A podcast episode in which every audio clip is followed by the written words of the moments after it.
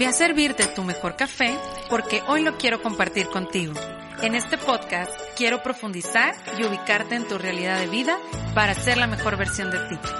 Soy Laura, soy psicoterapeuta y esto es Un Café contigo.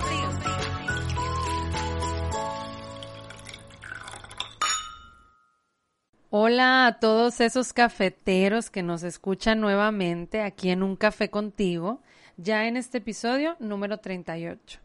La verdad es que los extrañé porque la semana pasada no pude compartirles episodio, pero ahorita les voy a explicar por qué.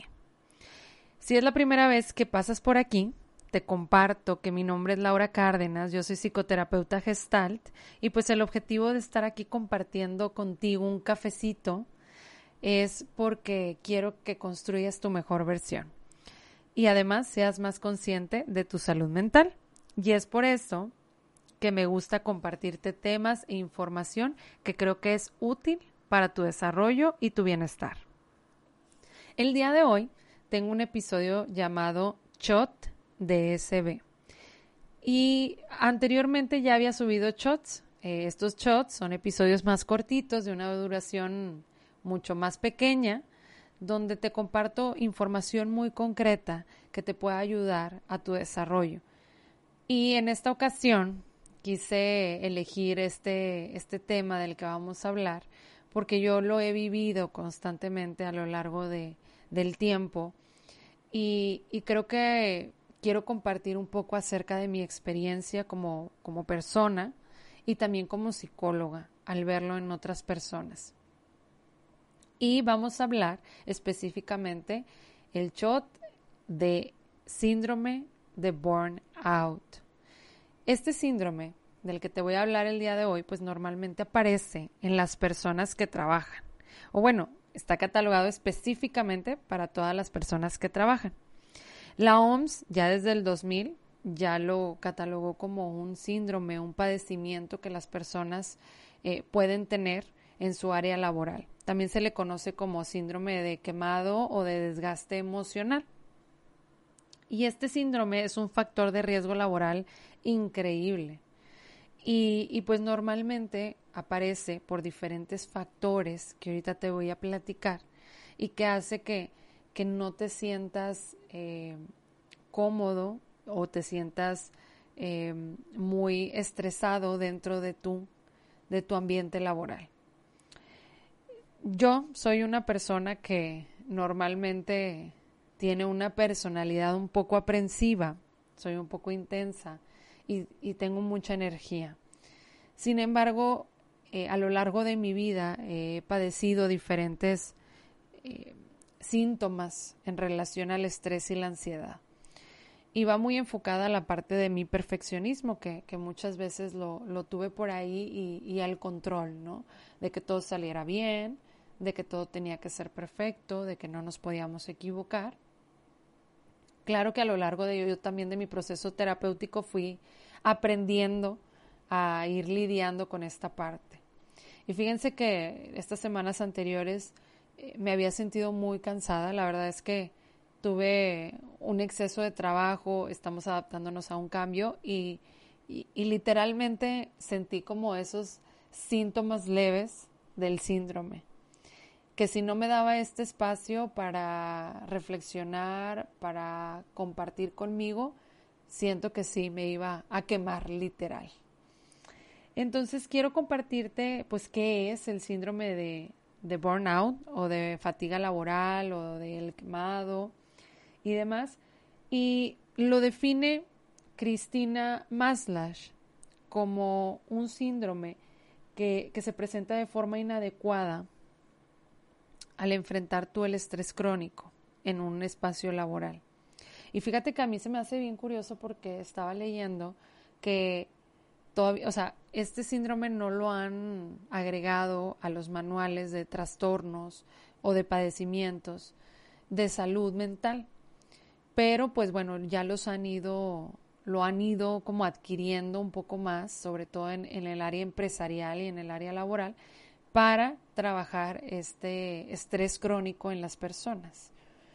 Entonces, cuando hay un estrés crónico, pues obviamente aparecen muchos síntomas.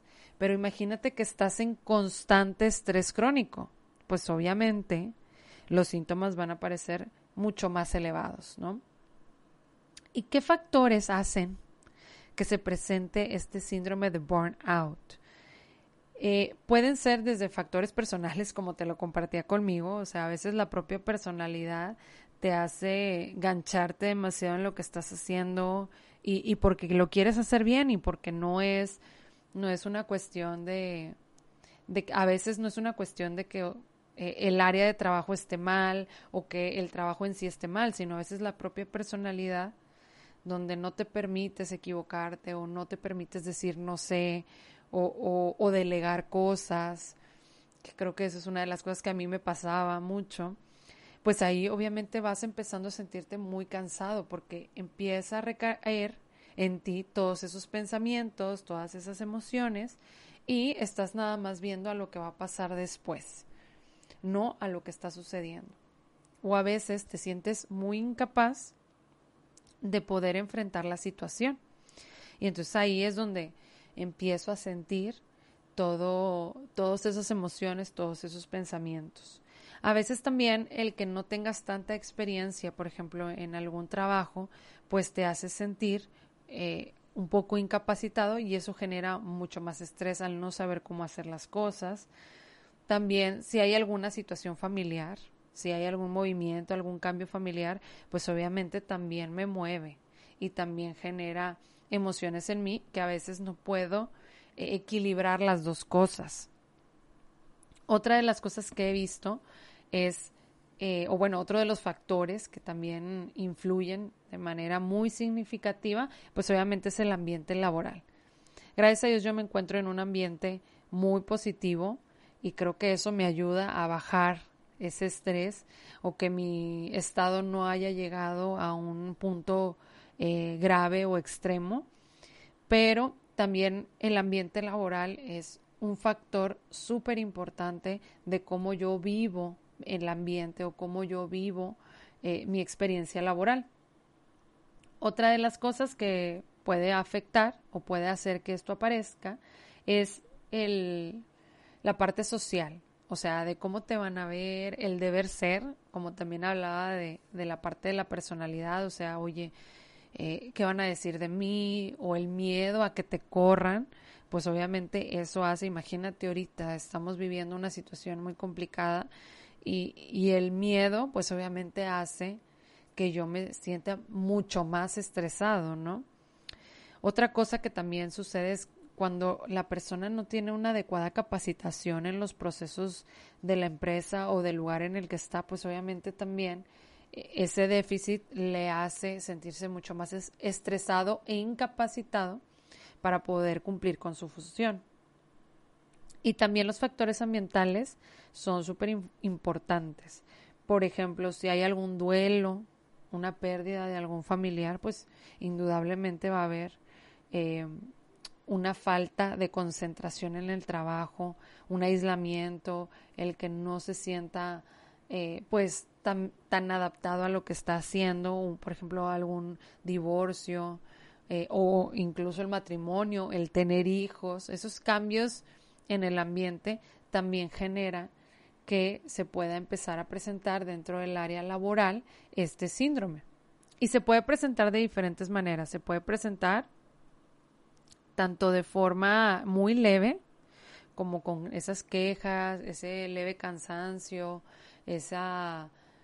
Em, sí, que te sientes así como incómodo donde estás o incluso a veces tensión, pero luego puede ir incrementando, incrementando al grado eh, extremo donde la persona deje de ser funcional dentro del área laboral o bien que genere un padecimiento físico. Me ha, me ha pasado escuchar de personas que, que de tanto estrés se enfermaron de una gastroenteritis súper horrible o eh, tienen dolores de cabeza muy fuertes que hace, genera migraña. Entonces, todas estas cosas hay que ponerlas en alerta. Si ya estoy yo empezando a sentir también eh, síntomas físicos, es bien importante que le ponga esa atención y esa alarma y que también empiece a ver que necesito bajarle dos o tres rayitas.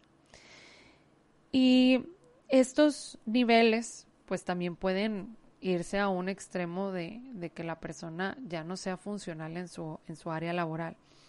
Hay tres componentes que se presentan dentro del burnout. Uno de ellos, pues obviamente es el cansancio y el agotamiento. Digo, yo no sé si tú alguna vez te has visto en ese, en ese momento donde ya no puedes más, donde ya no te da más. A veces eh, una de las palabras que, que utilizamos o yo he utilizado es la parte de como que ya no me da, o sea, ya no me da el ratón, ya no puedo carburar, ¿no? Más información. Y, y es donde dices, pues necesito parar, necesito darme un respiro o necesito eh, pedir ayuda.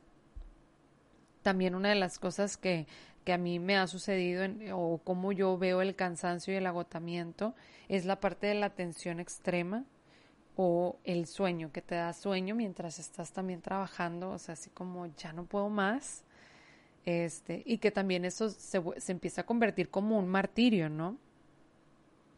Otra de las cosas que puede suceder dentro de, del síndrome de burnout es una, un componente que se llama despersonalización. No como un trastorno, sino como algo donde yo siento como si no estuviera en mi cuerpo, o sea, como si anduviera en piloto automático, ¿sí? Y yo me veo desde afuera y me veo así como, eh, eh, o sea, como que estoy haciendo, ¿verdad? O sea, a veces no lo, no lo haces ni consciente o sientes como que no estás ahí o como que nada más estás por estar y, y, y que batallas como para regresar a ti, para concentrarte, para volver al presente.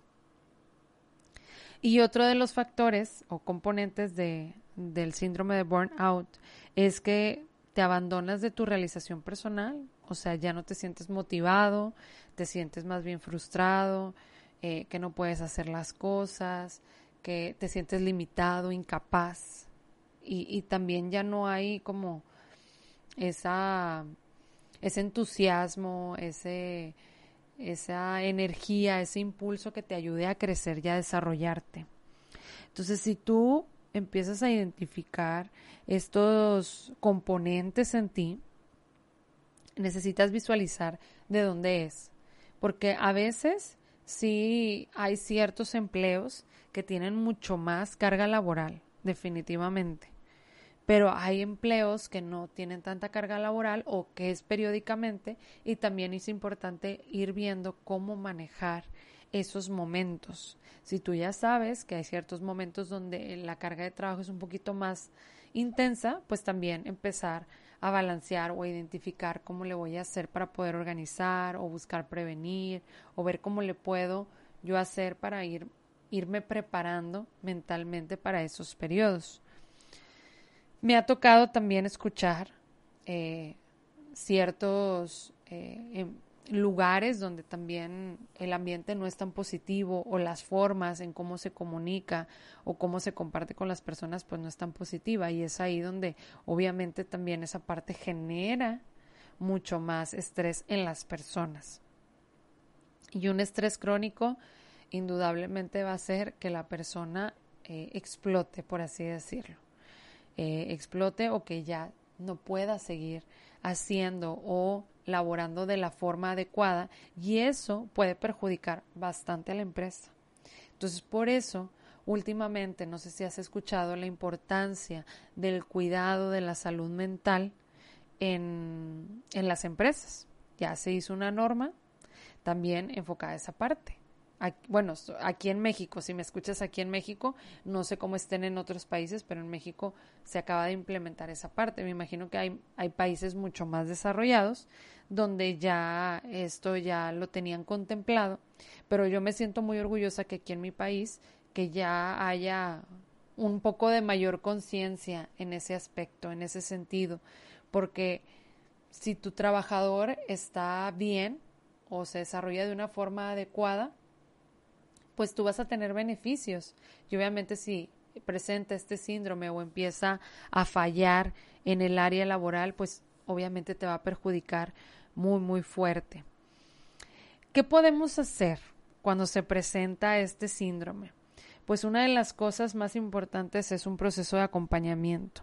Expresar lo que sientes, cómo estás, compartir, incluso con tus, con tus superiores, con tus líderes, con tus jefes, cómo te estás sintiendo, qué es lo que está pasando, para que ellos también vean qué, qué es lo que está sucediendo en ti. Y obviamente que, que, que te puedan acompañar en ese proceso.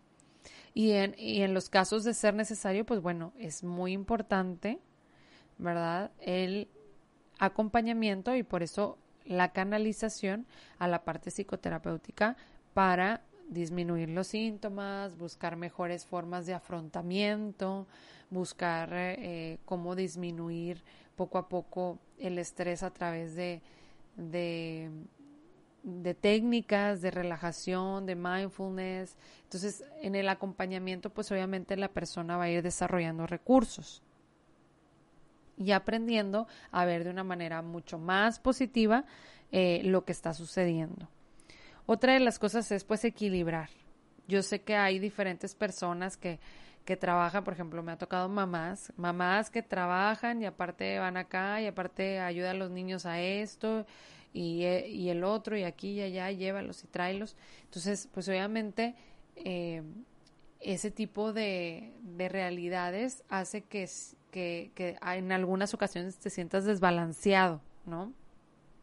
Entonces, aquí es donde yo te invito a empezar a balancear eh, tus diferentes etapas con tu pareja, darte tu tiempo con tus hijos, con tu área personal de autorrealización, de relajación y demás, y también dedicarle pues su tiempo eh, adecuado a la parte laboral. Otra de las cosas y súper importante y que yo eh, soy de las peores en lograrlo, pero poco a poco he ido desarrollando esta habilidad, habilidad perdón, es en limitar la agenda. Limita por favor tu agenda. Di, ¿sabes qué? yo hasta las 6 de la tarde o yo salgo a esta hora, tal vez si hay algún pendiente más, me quedo una media hora más. O delimitar, por ejemplo, si tú sabes que hay ciertas, eh, ciertos momentos en tu trabajo donde hay mucho más eh, carga laboral, pues a lo mejor ahí dices, pues bueno, me puedo quedar un poquitito más, pero no lo hagas constante. Trata de hacerlo a lo mejor uno o dos días y también limita esa parte. Trabajo siempre va a haber, obviamente tenemos que cumplir a lo mejor algunas metas o algo, pero trabajo siempre va a haber.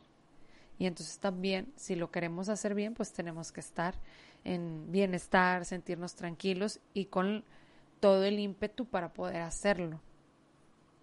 Otra de las cosas es que, que, también mejoren el contacto laboral, la relación laboral, que busquemos acercarnos a los jefes, al, a los líderes que te están acompañando para compartir o generar experiencias positivas que ayuden a esa unión y a ese acompañamiento, pues todos al final de cuentas están viviendo ese proceso complicado dentro de la empresa o si hay alguna carga excesiva, pues todos lo están viviendo. Entre más se acompañen, mucho mejores resultados vamos a tener. Y otra cosa que también ayuda a que las personas se sientan mucho más tranquilas es estar en constante formación y capacitación de los procesos. Cuando hay cambios en, las, em, en la empresa, o sea, capacitar, eh, llevar a, cabo todos los procesos para que pueda la, la persona saber cómo hacer su trabajo y sentirse capaz de poder realizarlo a través de esa formación y esa capacitación. Entonces, otra de las cosas que yo también les, les comparto que, que a mí principalmente me ha funcionado es que busquemos em, ver de una forma más positiva en donde estamos y para qué estamos aquí. O sea, ¿para qué estoy en ese trabajo? ¿En qué me está beneficiando? Ok, si lo uso principalmente para, para obtener dinero o para obtener ese, esa solvencia económica, pues bueno, sé que es para eso, pero ¿qué también puedo aprender o qué otro provecho le puedo sacar? Entonces verlo de, de esa manera me va a ayudar mucho a que pues yo me sienta mucho más tranquilo. Y también darnos esos espacios dentro del área laboral, no tienes que estar todo el tiempo pegado a la computadora. O sea, te puedes dar esos cinco minutos de respirar, de estirarte, de conectarte contigo, a ver cómo voy, cómo me siento, empezarme a conectar. Y cuando haya esos síntomas, inmediatamente pide ayuda. No dejes que esto pase y esto se convierta en un problema mucho más grave o que pueda afectar eh, mucho más tu salud, porque una de las cosas que pasa principalmente es que empieza a afectar a nuestro cuerpo y empieza a afectar nuestra funcionalidad. Entonces, no lo dejes a un lado. Yo te lo comparto así desde mi corazón porque eh, a mí me sucedió. De hecho, ya voy a irme de vacaciones. Este episodio lo estoy grabando antes. ¿Por qué? Porque creo que es importante darnos estos espacios.